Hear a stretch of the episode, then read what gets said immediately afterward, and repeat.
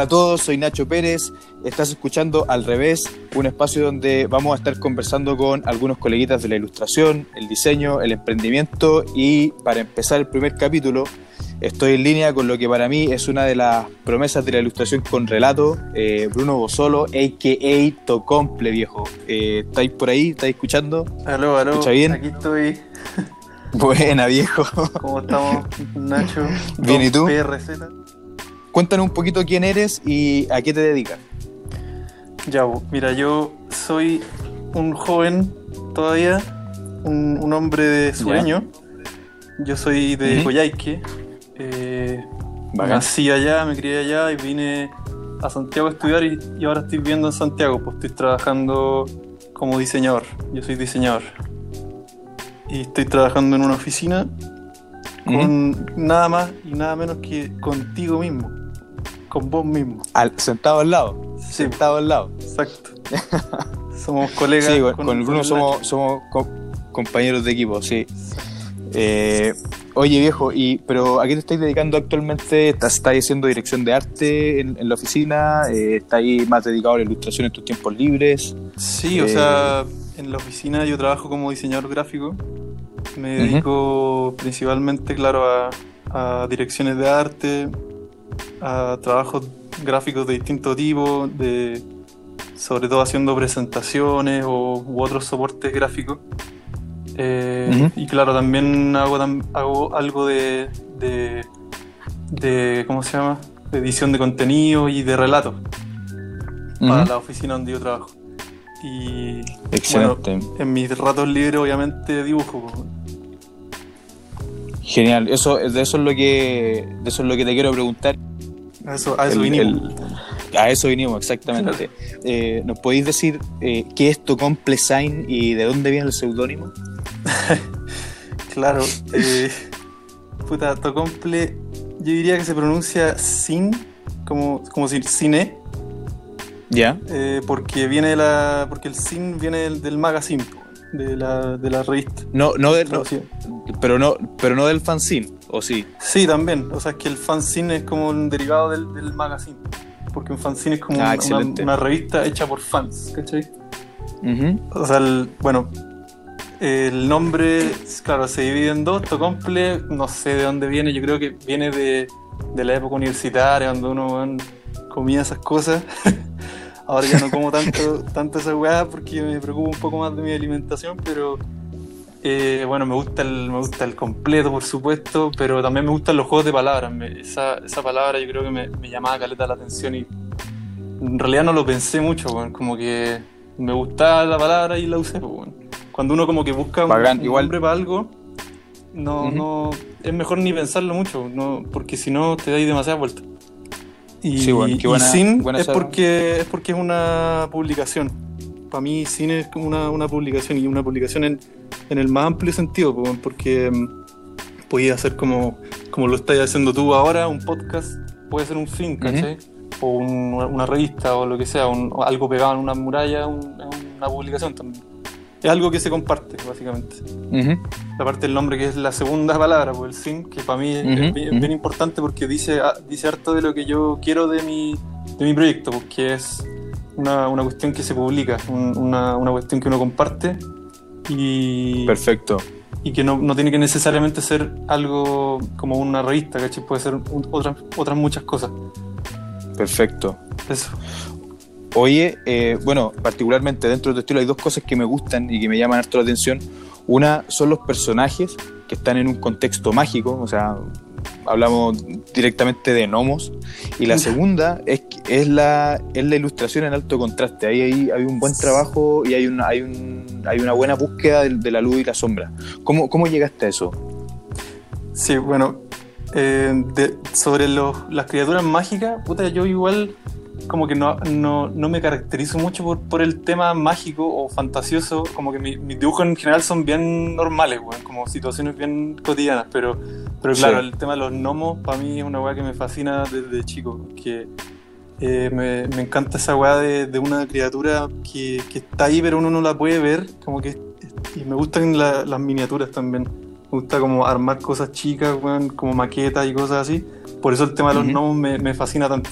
Y, y yo cuando chico tenía un, un libro, en mi, familia, en mi casa había un, un libro de un ilustrador que es como nórdico, que se llama Rien Portlit, tiene un apellido muy extraño, pero es súper connotado y él hizo libros sobre gnomos, sobre hadas, sobre otras cosas.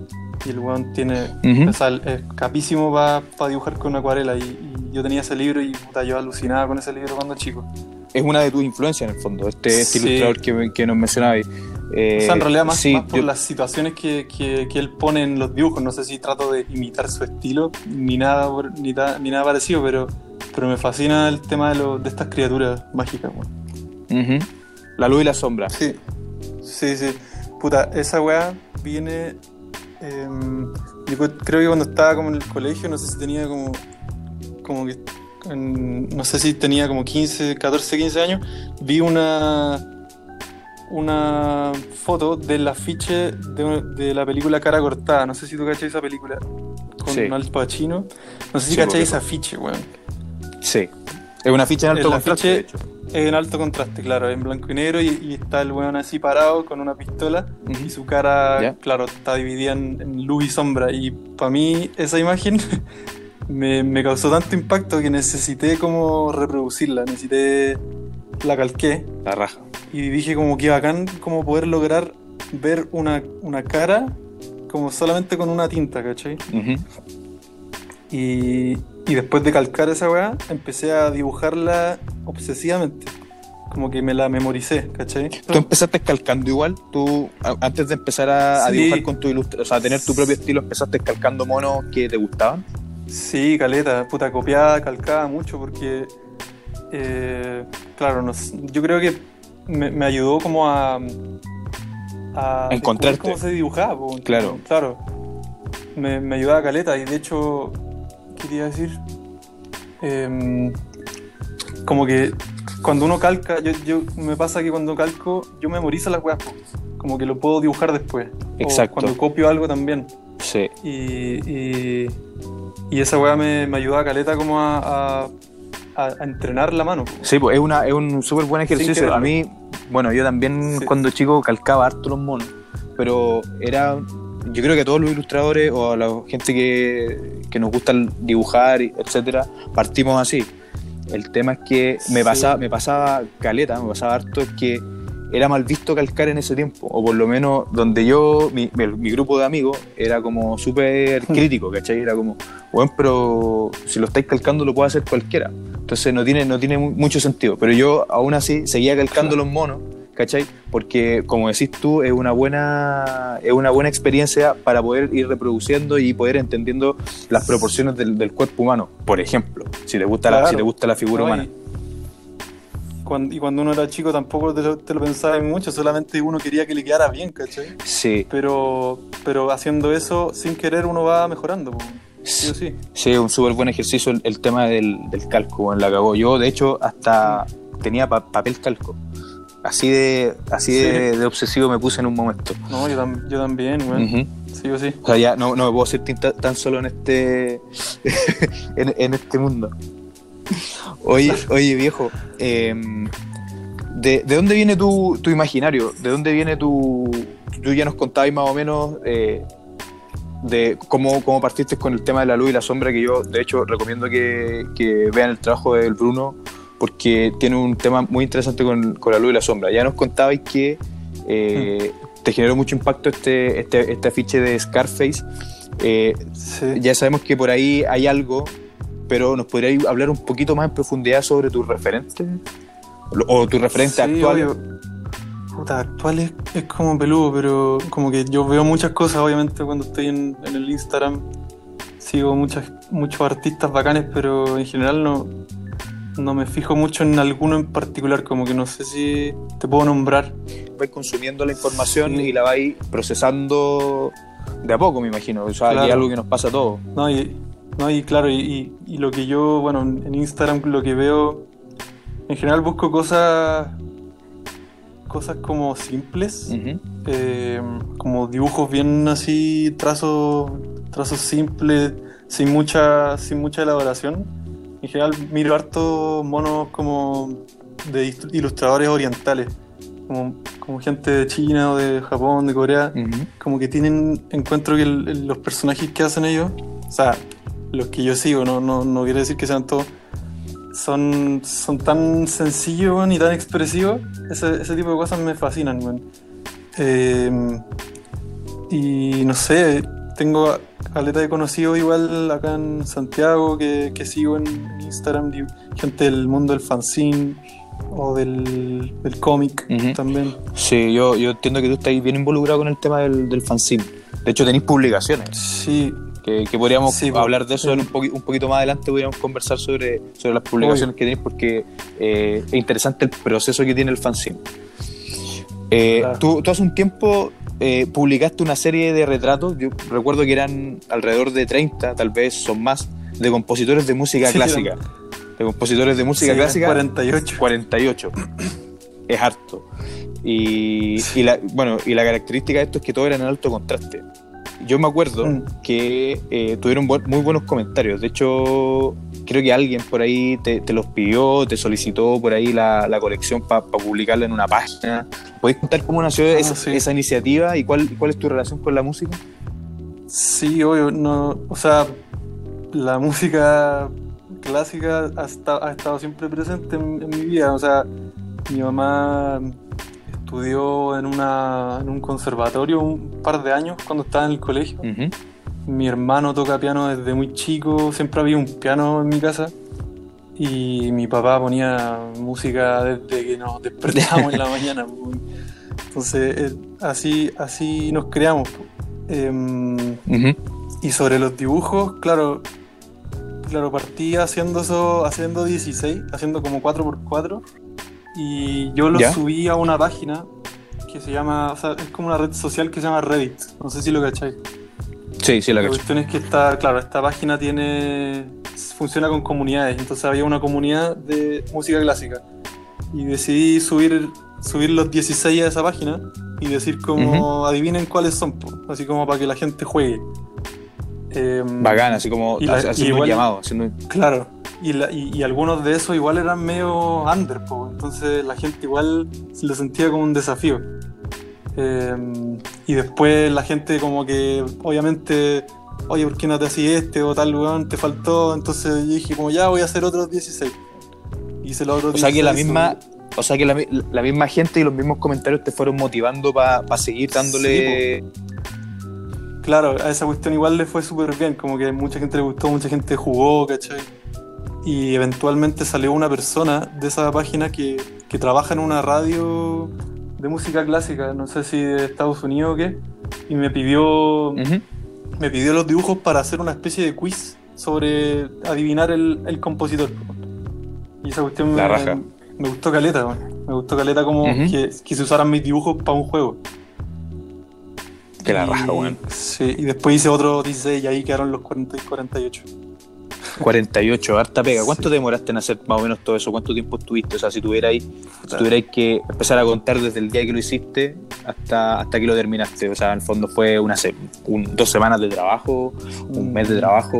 No sé, weón, pero me acuerdo que habían días en que podía hacer 5 cinco, monos así. Igual era, era, era pega, sí. ¿Ibais mirando el referente fotográfico del, del artista? ¿O, o teníais internalizado algunos rostros y ya los podéis dibujar así como, como sin mirarlo? Para nada, para nada, tenía que mirarlo sí o sí.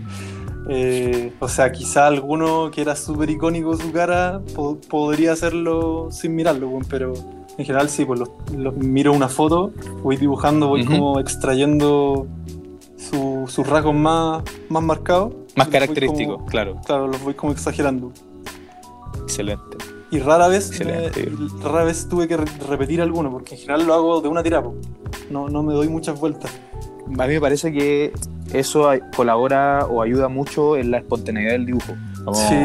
como que el, el- el- el dibujo es honesto, ¿cachai? Porque se Mm. nota cuando, un, cuando una ilustración tiene borrones, digo, no es que tú lo hayas no es que se note en la goma, ¿cachai? Digo que Claro. como que lo volviste a hacer una y otra vez y queda como un poquito duro, queda un poquito tieso el dibujo.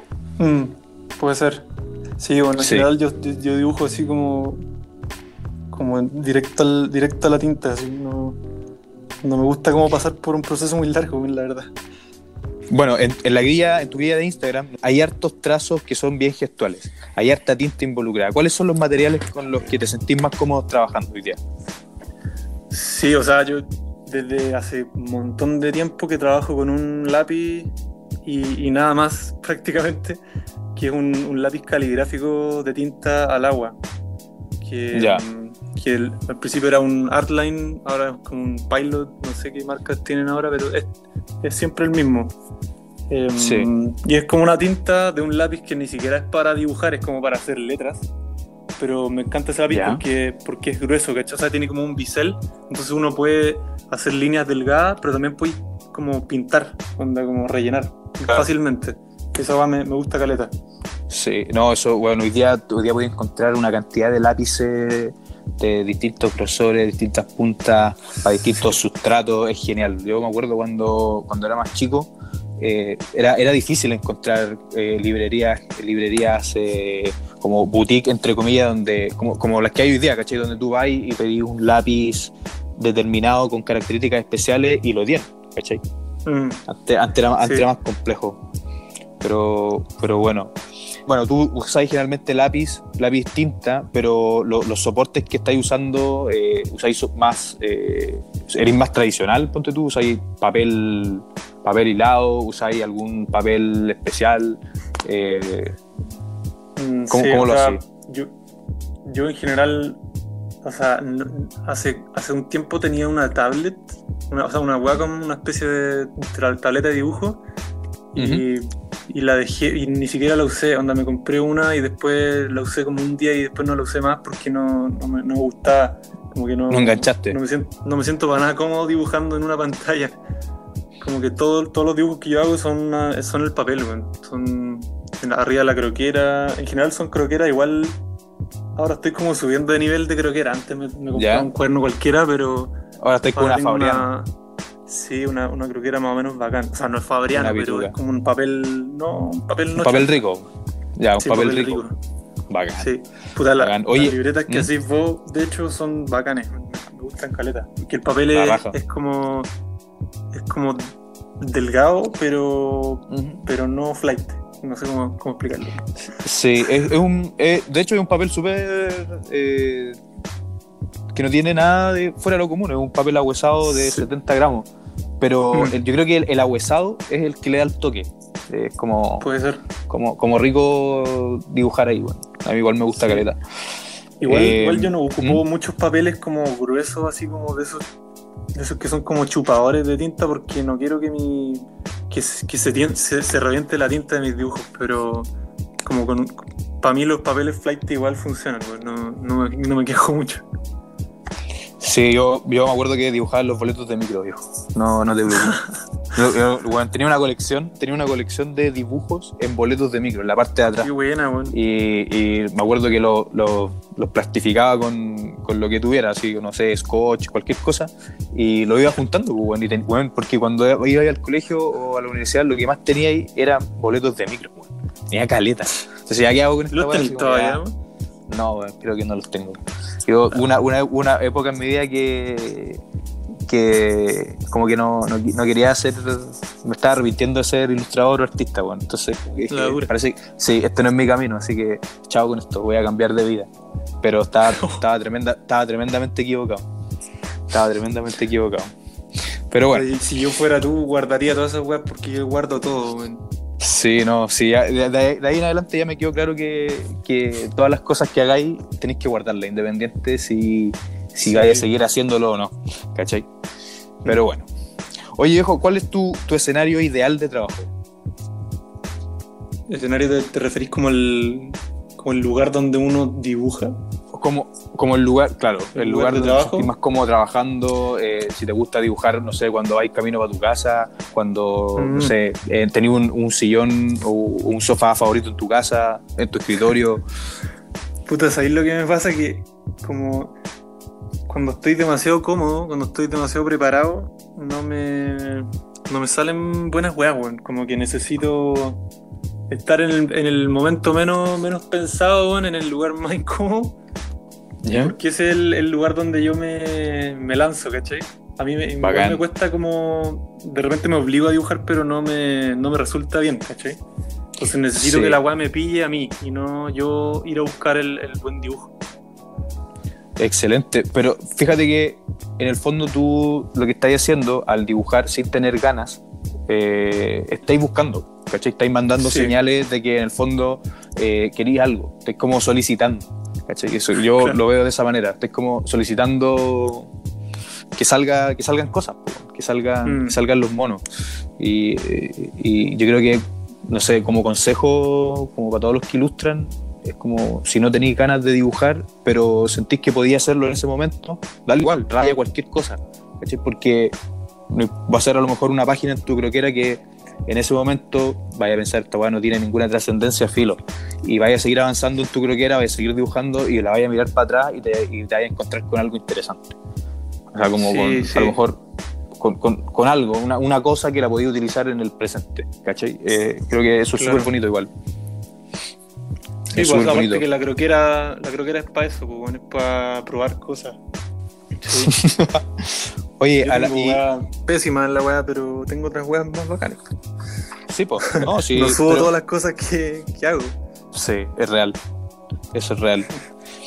Oye, ¿tú tenías algún proceso, ponte tú, eh, creativo? O, o- o es una idea, o la idea, tenía una idea previa, o es más bien espontáneo? Bueno, esa, como que ya esto está un poco, como que ya lo respondiste hace, hace un rato, pero cuando, yo- cuando uno mira tu trabajo, eh, hay cosas que uno dice, "Pa- esto no es espontáneo, ¿cachai? Esto parece que hay una idea detrás, hay un trabajo, igual yo te he visto trabajando varios días en una pieza, ¿cachai? Entonces, eh, por eso te hago la pregunta. Si, si tenía un- hay, hay, ilustraciones que han tenido un proceso, así como un proceso creativo pensante o, han sido más bien espontáneas. Sí, bueno, yo creo que la mayoría de los dibujos que yo hago son. son cero premeditados, como que. Como, como te decía antes, obligándome a dibujar a ver Ujú. qué sale, ¿cachai?